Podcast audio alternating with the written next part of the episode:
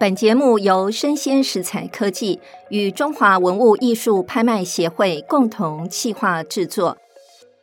欢迎收听拍卖场的人生故事，我是主持人拍卖官游文梅。这是全台湾第一个以拍卖官亲身经历的故事来贯穿整个节目的内容。落锤的那一刻，成交的不仅是拍品，也是他们的故事。呃，讲到清朝的皇帝呀、啊，大家似乎都非常的偏爱乾隆皇帝，他应该也是影视节目取材清朝皇帝之中啊，拍摄记录是最多的吧？从一九四零年开始电影啊，一直到最近啊，《如懿传》啊，《延禧攻略》啊等等啊，那有关乾隆的电视剧跟电影。这样子加起来也有六十几部哦，所以呢，今天呢，我也来谈一谈呢乾隆，因为我自己也曾经拍卖过乾隆的书法作品啊，所以首先一开始呢，我就要讲一个乾隆写的字啊，一个字超过千万元，你相信吗？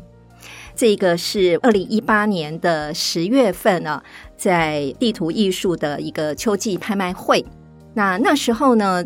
有一个拍品，就是乾隆的御笔啊，这个御笔里面的书法只有两个字“借寿”两个字哦。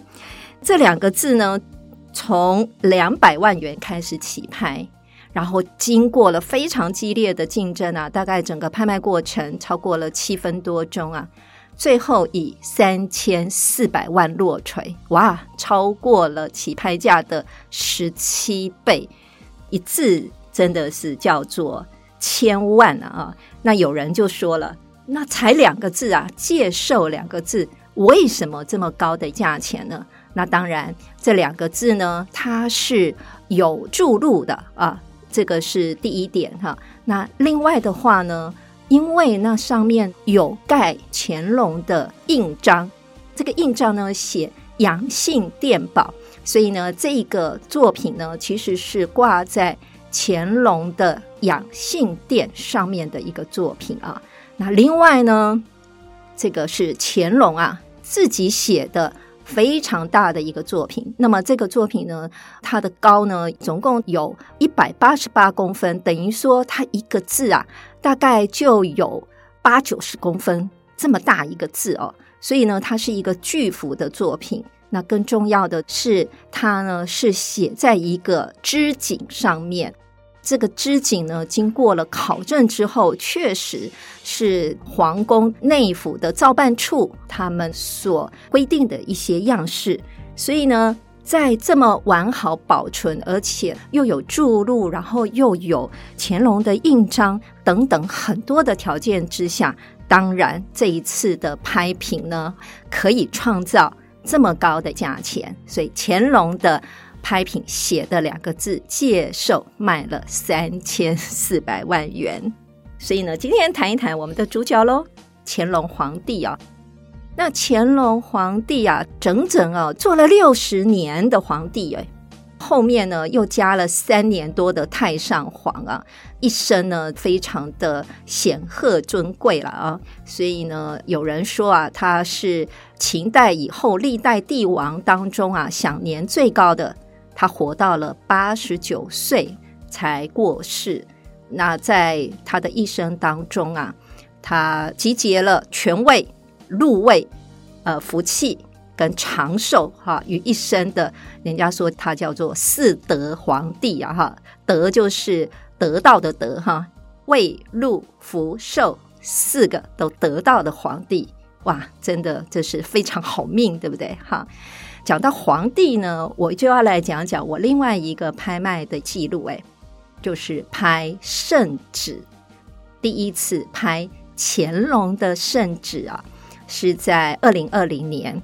那那时候呢，这个圣旨呢是乾隆他十九年，也就是他在掌权的大概是初期吧下的一个圣旨啊。那这个圣旨呢，它是从八万元起拍，那最后四十二万元落锤。那这个圣旨呢，我想可能很多听众啊看了很多的电视啊。哎，可能圣旨不用我说，您都知道啊。前面呢，就是圣旨来了，大家都要跪下来，对不对？因为看到圣旨犹如君王亲临啊，电视演很多了，对不对？哈，那前面呢，圣旨它最重要的作用呢，就是皇帝昭告天下，然后呢，封赠官员啊，处理一些军国大事，颁布的一个文书啊。那有一些圣旨呢，它也来宣布，譬如像皇帝的什么登基大典啊，或者是皇帝或是皇后的病天啊，所谓病天就是往生的意思了啊，或是有一些重大灾变啊，有一些新的政策等等，都是用皇帝的圣旨了来昭告天下啊。刚刚讲了，很多人应该有看过电视啊。那前面一定是怎样？起手式一定要讲说“奉天承运”，对不对？皇帝诏曰，我想这个大家都听过了吧？啊，那一般来讲呢，就是所谓的诏曰，哈，就是诏书的话呢，是用来昭告天下的百姓。那另外有一种呢，叫做制约，制是制服的制啊，制约呢，对象就是昭告他的臣子。那这个圣旨呢？呃，我们一般在电视上看到那个圣旨啊，其实它并不是真的非常的考究了啊。清朝的圣旨呢，其实是满文跟汉文啊一起写在同一个圣旨上面。那汉文呢，它是从右边写到左边。满文呢，因为它书写的关系，它是从左边写到右边，所以呢，汉文跟满文呢合并书写的话，那它最后的结语呢，刚好在圣旨的中间。OK，所以呢，圣旨其实是满汉文合并书写的。那我们也看到说，哎，其实圣旨还有一个防伪的作用，就是盖印玺，对不对？皇帝的印章啊。所以呢，这个印玺呢，一般呢就会盖在圣旨上面，会写说某年某月签署的地方。那圣旨呢就会盖在那个地方。其实就是玉玺盖的不一定只有一颗哦，有时候会看圣旨的内容的不同，那盖的印玺呢可能也会不一样啊。有时候只有一个印章，有时候会盖三个印章啊。那圣旨到底是用什么样的材质来做的呢？大部分都是织锦，织锦来做的啊。那相对的呢，譬如像说你的官越大，可能织锦的颜色就会越多啊。好，另外呢，还有一个防伪的标志呢，就是圣旨的两边啊，哈，两端呢各会有一个龙的标志啊。那龙呢，一个就是往上，然后一个龙是往下。啊、那这样子的话呢，就是另外一个防伪的标志啊。那圣旨其实就跟我们一般啊签合约一样，你知道，签合约一定是一式两份，对不对？所以圣旨呢，其实也是一式两份哦。所以呢，就是一份是要在宫廷中作为机密档案之用嘛，另外一份就会让接圣旨的人来保管呢。啊、我还有一次也是拍了乾隆的圣旨啊。那一次呢，哎，这个圣旨起拍价其实蛮低的，它只有定五万块钱啊，一直到五十万才落槌。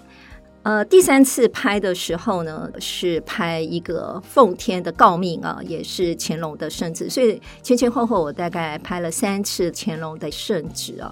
那大家就会想了啊，哇，从历代的君王啊。然后一直到清代啊，应该皇帝颁了很多的圣旨吧？那为什么大部分的圣旨很难看得到呢？那我们比较看得到的是明清两朝的圣旨，而且这些圣旨大部分都在两岸的故宫哦。那么历史上的一些圣旨跑到哪里去了呢？那呃，刚刚有提到嘛，有一些圣旨是放在宫廷中的机密档案内。那你知道吗？改朝换代的时候，其实有一些档案呢，它是会销毁的啊，所以有一些的呃会不见了。那有一些呢，呃，接旨的人他们家这个保管的，那当然要当做传家宝喽。所以一般其实我们也比较难会看得出来。那有一些圣旨呢，会当做陪葬品，可能这些接旨本身是一个大官，然后呢，作为荣耀的象征嘛，所以圣旨呢就跟着他一起当陪葬品了啊。所以呢，这些圣旨呢，尤其是他们有一些是纸。就是绢布做的，或者是织锦做的，他们如果没有好好的护理的话，其实也很容易损坏。所以呢，我们一般来讲，圣旨呢是比较少看得到的。现在呢，我们比较常看到的还是清代的圣旨啊。好，那我们现在来讲一讲啊，乾隆啊，他真的是非常文采丰沛的一个人啊。那乾隆皇帝啊，也很喜欢呢、啊、写诗，你知道吗？就是他应该是中国留存诗作最多的诗人，因为呢，乾隆本人啊，根据记录，他一生写下四万三千多首诗，四万三千多首诗。等于说，他一天可能要写一到三首诗。唐诗是我们整个诗的全盛时期嘛。唐诗其实收录了两千多位诗人，两千多位诗人总共也汇集了四万八千多首诗。那乾隆一个人创作的数量就抵得上啊，唐诗全盛时期所有的诗人这个创作量哈。你说乾隆是不是？非常的勤奋啊，做他的诗呢，所以呢，在清宫里面呢，其实有很多啊，都是他的御题诗哈，很多譬如像匾额啊、楹联啊等等，有一些呢都是乾隆他来提笔写的诗啊。那当然，乾隆的书法啊，也是他自己非常非常得意之处啊。他的书法呢，从他一开始。一直到晚年，其实他书法的风格啊，大部分没有太大的转变呢、那乾隆呢，也是非常喜欢写字啊，所以呢，这个写字呢，哎，可能呢，对很多人来讲呢，能够得到乾隆的书法呢，也算是一个荣耀嘛啊。但是乾隆呢，我们一般称他为十全老人啊。什么叫十全老人？文武双全啊。所以他对于自己，我刚刚有讲了他的书法啦、诗啊、绘画啦等等，他自己非常的得意。所以呢，他所到之处，很喜欢到处留他的墨迹啊，海内外都有哎啊。其实呢，乾隆的御碑啊，就是他的书法，有的会写成碑文啊，跟台湾也有关系哦。你知道吗？在台湾的嘉义。嘉义公园内就有一个乾隆的御碑，那这个乾隆御碑呢，叫做福康安济公碑。那这个福康安济公碑呢，其实是当年因为有林爽文事件嘛，所以呢，乾隆派了福康安率领大军渡海来台，梅平林爽文的兵变呢，攻打侏罗城的时候呢，因为在侏罗就是。嘉义啊，啊，嘉义的前身叫做侏罗啊。侏罗的官兵呢，就因为死守的城门嘛，所以呢，乾隆因为嘉其忠义，所以呢，把侏罗这个地方改成嘉义。哎，所以嘉义这个地名呢，也跟乾隆有关诶。好，那乾隆除了他喜欢表现他的书法之外呢，他还特别喜欢盖章用印啊，所以有人说他是盖章狂魔啊，有有多厉害呢？哈，听说了哈，乾隆呢在宫中他也有收藏很多的名家书画作品啊，他很喜欢在上面呢盖上他的印章。那听说呢，乾隆的印章有一千多个。形状呢，有长方形、正方形、圆形、椭圆形、汉文、满文、蒙古文等等啊！哇，这是各式各样哦，总共有一千多个章啊。那他那么喜欢在他所收藏的名家书画上面啊盖章啊，但就有人批评，就说他这个破坏了艺术品的价值。那也有正面肯定的哦，就是哎，如果能够被乾隆盖到章的文物啊，从后面的角度来看呢，啊，等于说它是被乾隆所认可的啊、呃，那可能呢，大家都会觉得说，哎，我如果要收藏，如果是乾隆已经审阅过的，是不是更有价值呢？当然，一件事情正面、反面都可能有论战啊。那我就记得在二零二三年二月的时候，台北故宫啊有一个非常重要的展啊。那这个展呢叫《写尽繁华》，晚明文化人王士祯与他的志业哈。就是王士祯的特展，这个特展当中呢，诶，我们有一个国宝在那个展中出现了。那个国宝呢，叫做《快雪时晴帖》。这个《快雪时晴帖》有多厉害呢？因为是被乾隆皇帝啊誉为天下无双、古今鲜对。那么这个《快雪时晴帖》原来是书圣王羲之的尺牍。因为呢，原来的真迹呢，已经现在不知道在哪里。现在存在故宫博物院的呢，是唐代的一个临摹本啊，那也是我们列为国宝啊。那《快雪时晴帖》呢，它有多重要？因为乾隆皇帝啊，他在他的故宫里面有一个书房，叫做三希堂。那这个三希就是一二三的三，希望的希。那为什么要叫三希堂呢？因为呢，乾隆在这里面呢有收藏了三份很重要的书法，一个呢是王洵的《伯远帖》，一个呢是王献之的《中秋帖》，那另外呢就是王羲之的《快雪时晴帖》，就是这三希。那《快雪时晴帖》就是三希堂之首。那我为什么要提《快雪时晴帖》呢？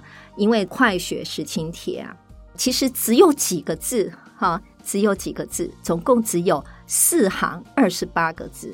可是乾隆在这个帖上面大大小小盖了七十七个章，哇，七十七个章哎，可见乾隆有多喜欢《快雪时晴帖》。然后呢，他还在上面啊写了。嗯，写了四个大大的字，叫“神乎技矣”，就是说，哇，书法真的是太厉害了啊！呃，乾隆呢，在文物上的盖章啊，我想《快雪时晴帖》啊，是其中一个非常好的案例耶啊。那乾隆呢，除了收藏文物啊，然后在上面鉴赏用印之外，他也常常给宫廷的画家出考题。我曾经呢，在拍卖会的时候啊，二零二零年曾经创下一个纪录，台湾书画第一个破亿落锤的记录啊。那这个记录呢，就是郎世宁的《赵鹏孩儿图》。讲起来呢，也是跟乾隆有关哎，因为呢，郎世宁他呢是一个意大利的画家。他来到了中国清朝，然后呢，担任宫廷的画家。担任宫廷的画家，其实呢，并不是一个铁饭碗。宫廷的画家，如果说，嗯，你的画作呢没有进步，或是没有画到皇帝啊觉得欣赏的。那你有可能呢会被降级，因为宫廷画家皇帝把它分成十五个等级。如果说哎你没有得到皇帝的欢心啊，那你可能会被降级。那皇帝呢就会常常给这些画家呢出考题。乾隆皇帝呢很喜欢一个题材的作品啊，譬如像音戏图，他就很喜欢看儿童啊，然后在嬉戏当中啊一些生活活泼的一些姿态啊，所以呢他就给几位宫廷画家一个考题，就是要画赵鹏孩儿图，就是要形容说，哎，这个小朋友啊。呃，他呢对着一盆水，然后呢在照那个水当中，也可以反映到自己啊，以这个做题材，然后呢他就命令了四位的艺术家哈，就是宫廷画家画来画这个题目啊。当然，这里面画家呢，当然是个个都厉害了啊。然后呢，乾隆就从中间呢选了两幅啊，其中一幅就是郎世宁他所绘画的《赵鹏孩儿图》。那这个《赵鹏孩儿图》呢，因为乾隆也挺喜欢的，所以呢，在上面哎，他也写了他的御题诗啊。然后他御题诗呢，里面就想说：“相共揶揄戏，似与周旋贯。”道是影非真，谁知行亦幻啊？意思就是说，小朋友在嬉戏了啊，然后呢，在造盆的时候呢，其实，在盆里面的水也反映到小朋友可爱天真的面容啊，这个是倒影。但是呢，形体在真真假假之间呢，不断的变换啊，他也来赞赏这个灶盆孩儿图它的表现的方式。所以呢，乾隆他在里面老毛病又犯了啊，他在上面呢又写了他的御题诗，然后他又盖了御用印等等。那当然呢，也写在清宫的国记档，就是他的记录里面。他也有记载了这件事情。那这个赵盆孩儿图呢，当时我在二零二零年哈拍卖的时候，起拍价多少呢？五千万元，五千万。当时的拍卖公司的老板呢，就要求我啊，一定要至少拍到八千万。最后多少落槌呢？一亿一百万元落槌。一亿一百万元来落槌。当然，这一幅灶盆孩儿图啊，它的来历其实除了从清宫出来之外，后面的收藏家呢，就是宋氏家族，就是蒋宋美龄啊，蒋介石的太太啊，蒋宋美龄他们的家族里面的弟弟啊，他所收藏的啊，收藏家呢，背景也是非常非常的显赫了啊。那乾隆呢，他除了收藏之外呢，诶，他还有一个习惯呢，他把他的收藏呢列册。清朝的皇帝啊，其实他们有很多很多的收藏。那这些收藏呢，会放在整个紫禁城不同的宫殿，譬如像乾清宫啊、养心殿啊、御书房啊，哈，甚至乾隆在他的书房三希堂啊等等，都会放这些收藏。那我刚刚有提过，乾隆他在长期执政六十多年的期间内啊，他前前后后啊，花了很多很长的时间在编两本书。这两本书呢，一本叫《石渠宝集》，另外一本叫《密殿珠林》。哈，那这两个呢，是作为中国书画着录。集大成的一个旷世巨著，因为他前前后后啊，除了他执政时间之外，总共花了将近七十年的时间啊。那书中呢，所着录的作品呢，汇集了整个清朝皇室收藏最鼎盛时期的所有的作品啊，所以你就知道啊，这个有非常非常重要的作品，只要能放到《石渠宝籍》呀。或者是密电珠林啊，这里面的这个收藏清单里面，哇，肯定都是很厉害的啊。那《石渠宝籍》主要就是。呃，就是书画的一个作品啊。那密殿珠林呢，是因为清代的皇帝跟皇后啊，大部分都是笃信这个佛教跟道教，所以他们也有很多的藏品是跟宗教有关啊。跟宗教有关的呢，就编到了密殿珠林里面啊。那所以呢，这些把这些他的收藏整理好之后，这也是啊乾隆皇帝呃非常重要的一个收藏的清册嘛。那所以呢，嗯，各位就想了，那《石渠宝集》肯定啊里面的作品呢，其实大部分也在故宫或者是博物馆里面，少数啊流传在民间呢。那一定有人会问我了，我没。你拍过《石渠宝集》里面的作品吗？答案是肯定的哦，我是拍过的哦。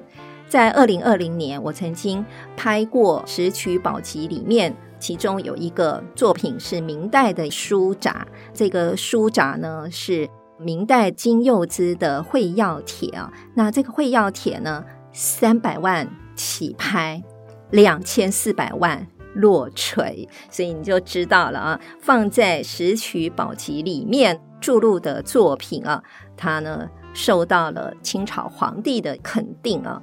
那当然，这个身价就非凡了啊。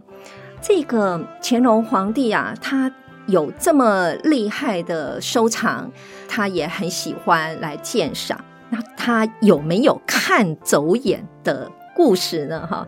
当然是有的啊。那首先呢，我就要讲《富春山居图》。《富春山居图呢是黄公望啊他所创作的啊。那在当年有大臣呢献给了乾隆，哇，乾隆非常的高兴啊，然后呢就认为这个作品。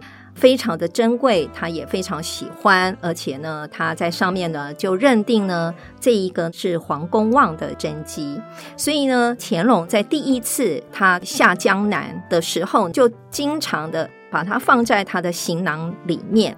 如果说哦，有看到好山好水，他很开心的时候呢，他就会把这个《富春山居图》呢拿出来啊来欣赏，然后呢在上面题题字、盖盖印章，然后他就非常的开心。可是呢，没过多久，哎，又有大臣献给乾隆一幅《富春山居图》。